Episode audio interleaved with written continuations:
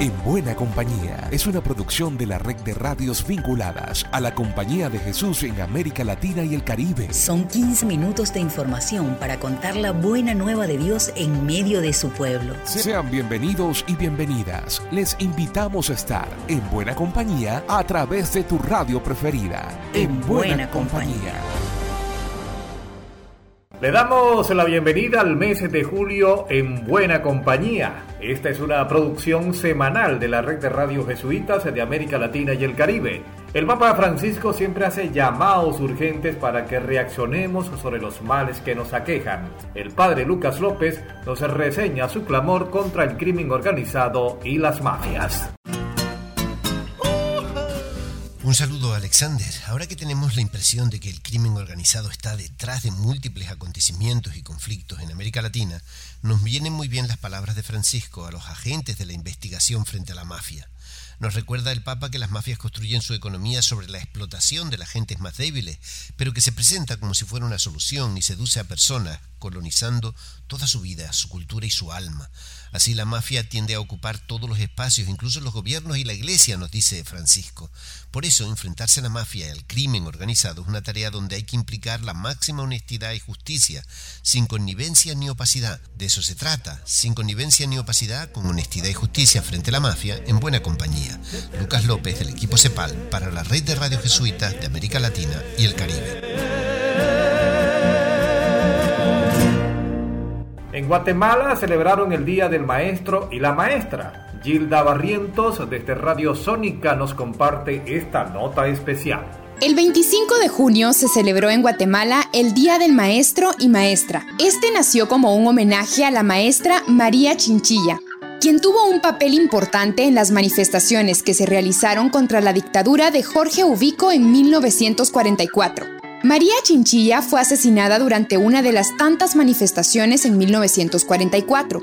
Lo que se demandaba en aquel momento era un aumento salarial para los maestros. En Guatemala, los maestros trabajan en condiciones precarias en todo ámbito. Respecto a su salario, los maestros de educación preprimaria y primaria pueden llegar a ganar máximo 541.94 dólares mensuales.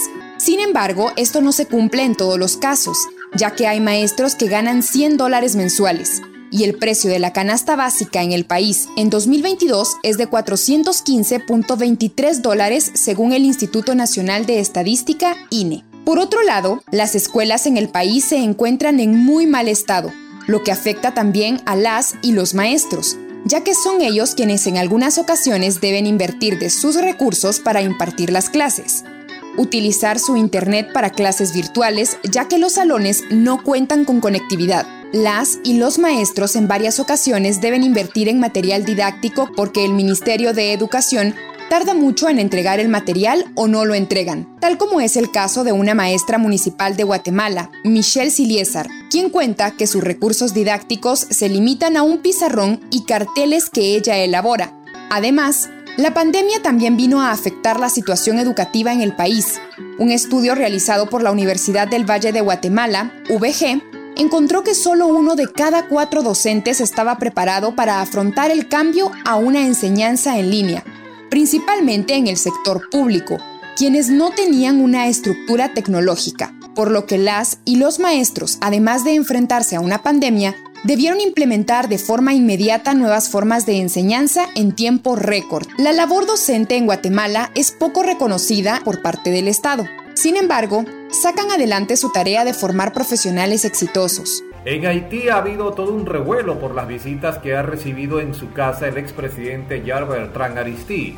Se habla que podría ser postulado para que lidere la transición y con ello baje la conflictividad en este país caribeño.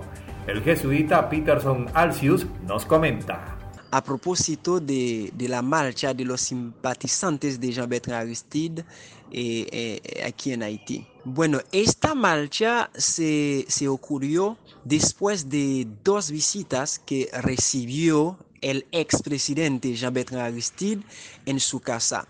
La primera fue la visita de Core y la segunda fue la visita del primer ministro actual de Haití, Ariel Henry. Como no se hizo una publicación o no se dieron eh, detalles eh, oficiales ¿no? de, la finalidad de, estas visitas y los simpatizantes de Jean-Bertrand Aristide particularmente se hicieron una, una impresión o más bien una interpretación que yo diría personal de lo que pueden ser estas visitas. Para ellos, estas visitas es, una, es como un proceso de negociación para que Jean-Bertrand Aristide sea presidente eh, de transición. Es por eso que ellos aprovecharon de esta oportunidad eh, para salir en la calle eh, reclamando ¿no? de una manera más abierta y al expresidente Jean-Bertrand Aristide como presidente de, actual de Haití o como nuevo presidente de Haití o más bien como presidente de transición. Y yo creo que eso fue la finalidad de, de, esta marcha que, que, se ocurrió eh, eh, eh, en Haití. Peterson Alcius desde Haití para una buena compañía. Y a continuación las noticias de la CEPAL. En las noticias de esta semana informamos que se ha lanzado recientemente el autógrafo de los ejercicios espirituales de San Ignacio en español e inglés y puede adquirirse a través de las páginas web de librerías. Por otro lado, la red Claver de Oficinas de Desarrollo de la CEPAL ha elaborado un protocolo para la atención de emergencias para las provincias jesuitas de América Latina. En otras noticias, la red Comparte sigue buscando una mejor forma de implementar iniciativas económico-productivas. Por eso viene trabajando y capacitándose con un sistema de auditoría socioambiental. Y el programa Claver sigue beneficiando a personas de escasos recursos para vivir la espiritualidad ignaciana y reflexionar sobre sus vidas. Esta vez Haití pudo tener varias sesiones de ejercicios espirituales con jóvenes. Pueden conocer más sobre estas y otras noticias en nuestra web jesuitas.lat. Informó para ustedes Diana Tantalean del equipo CEPAL. Seguimos en Chile. Nuestra compañera Ingrid Riederer nos da a conocer los hallazgos más relevantes del informe de la red jesuita con migrantes. A partir de un trabajo de investigación que incluyó la revisión acabada de cifras y su cruce con la experiencia directa de trabajo en terreno en la frontera y zona del Norte Grande, el Servicio Jesuita Migrantes dio a conocer el informe Migración en Chile, lecciones y desafíos para los próximos años, balance de la movilidad humana en Chile 2018-2022. Este tercer informe de la línea de anuarios Migración en Chile abordó los avances ocurridos desde 2018. Entre los temas abordados sobresale el estado de la regularidad migratoria. Se reconoce como avance que entre 2018 y 2021 se otorgaran más de un millón de visas temporales y casi 300.000 permanencias definitivas, lo que corresponde a la mitad de los visados otorgados desde 2012.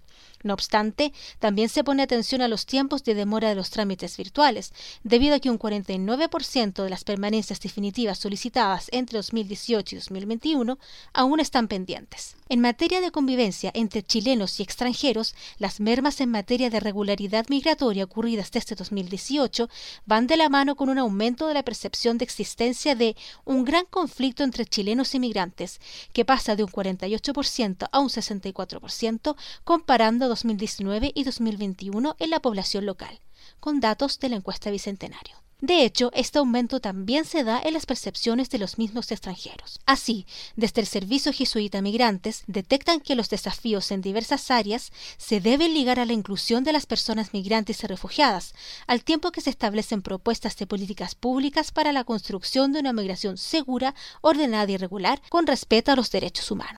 América Latina y el Caribe están en buena compañía. La Fundación ACLO en Bolivia recién cumplió 55 años de servicio misionero. El periodista César Roger Chumacero nos informa.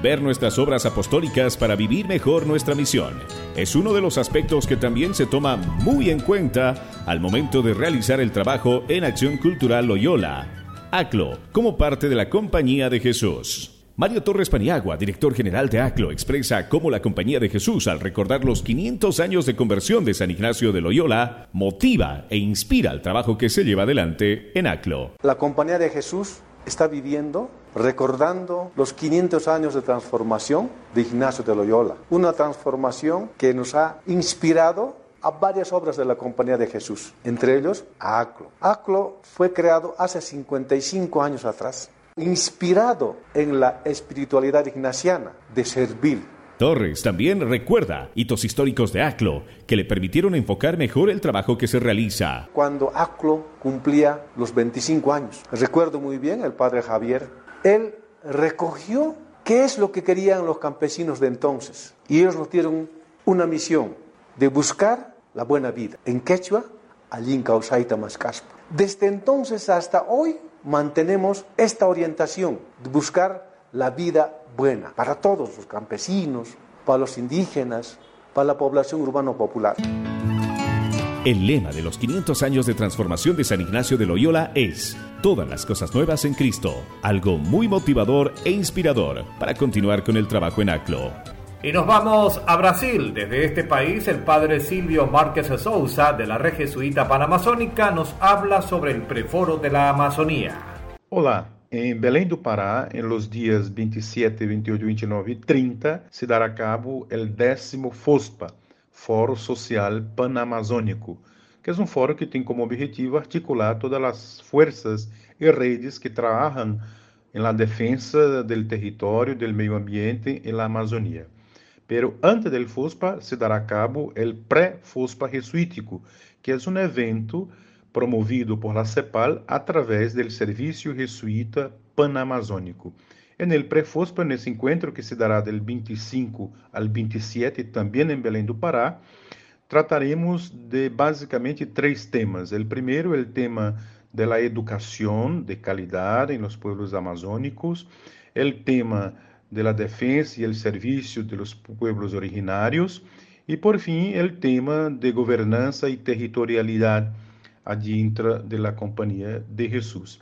Participarán de este pré-FOSPA jesuítico todos los jesuitas que trabajamos en la Panamazonía, en los países de la Panamazonía, como también colaboradores laicos y personas que están ligadas a nuestro servicio y que nos puede proponer también el discernimiento para el mejor servicio en la Amazonía prestado por la Compañía de Jesús. En esta radio estamos en buena compañía. A una semana del asesinato de dos jesuitas en la Sierra Tarahumara de México, nuestros compañeros y la comunidad siguen pidiendo justicia y paz. Con la actualización de este caso nos reporta Elizabeth Ángel. Luego de la identificación de los jesuitas asesinados en Cerocahui, Chihuahua, Javier Campos Morales y Joaquín Mora Salazar, la semana pasada del 25 al 27 de junio se llevaron a cabo varias misas de cuerpo presente en Chihuahua, Krill y Cerocahui. Estos sucesos estrujaron la conciencia nacional y trajo la atención internacional sobre México. Fue el domingo 26 de junio cuando con el canto de las campanas de la parroquia Misión de San Francisco Javier, donde predicaron por décadas los jesuitas, llegaron sus cuerpos sin vida para brindarles un eterno descanso. El lunes 27 de junio se realizó la última misa en Cerocahui, la cual fue oficiada por el obispo de la diócesis tarahumara, Juan Manuel González Sandoval, y el provincial de la Compañía de Jesús, Luis Gerardo Moro Madrid. En la homilía, el provincial jesuita Luis Gerardo Moro pidió que se mantenga el operativo de seguridad desplegado en días pasados en la Sierra Tarahumara. Agradecemos el esfuerzo que hacen por recuperar condiciones de seguridad, pero hoy les pido, le pido a la autoridad una estancia permanente hasta que tengamos paz en la Tarahumara, aseguró. Al finalizar la misa, toda la comunidad doliente se trasladó al atrio del templo, en donde fueron sepultados los dos añorados jesuitas. Sus restos yacen junto a la comunidad que tanto amaron, acompañaron y sirvieron. En los próximos días, la provincia mexicana mantendrá diversos espacios de diálogo para definir una postura hacia adelante. Y la palabra final la tiene Javier Silguero de Radio Fe y Alegría Paraguay sobre un campamento juvenil que promovió la institución. Campamento juvenil en el Centro Agropecuario Cambarembé de Fe y Alegría La jornada se realizó el pasado 23 y 24 de junio participaron más de 80 estudiantes de los centros educativos de nuestra organización. El encuentro se llevó a cabo en el Centro Agropecuario Cambarembé del segundo departamento. Fue un espacio de intercambio de experiencias de todos los participantes. Así también se elaboró un manifiesto de los jóvenes sobre los derechos que afecta al sector. Así lo manifestó Alma Ojeda del Departamento de Promoción Social de Fe y Alegría. Estamos teniendo el desarrollo de los derechos humanos y la vinculación un poco con nuestros líderes comunitarios. Eh, estamos trabajando con la coordinadora de los derechos humanos del Paraguay, la organización ALAMES, para desarrollar un teatro sobre los derechos a la salud y un poco las carencias que, que se desnudaron frente a, frente a la pandemia. Entonces eso también como que fue un toque de sensibilización y de realidad para muchos chicos que se sintieron también o vinculados o identificados con, con algunas situaciones, ¿verdad? Porque presentaron cosas que, a muchos les pasó eh, en época de pandemia. La actividad central es sacar un manifiesto juvenil que ha sido elaborado con todos los participantes del campamento. Por mi parte, será hasta la próxima y seguimos en buena compañía. Llegamos al final por esta ocasión. La invitación es para la próxima semana para que sigamos en buena compañía. Una producción de la red de radios jesuitas de América Latina y el Caribe. En, buena, compañía.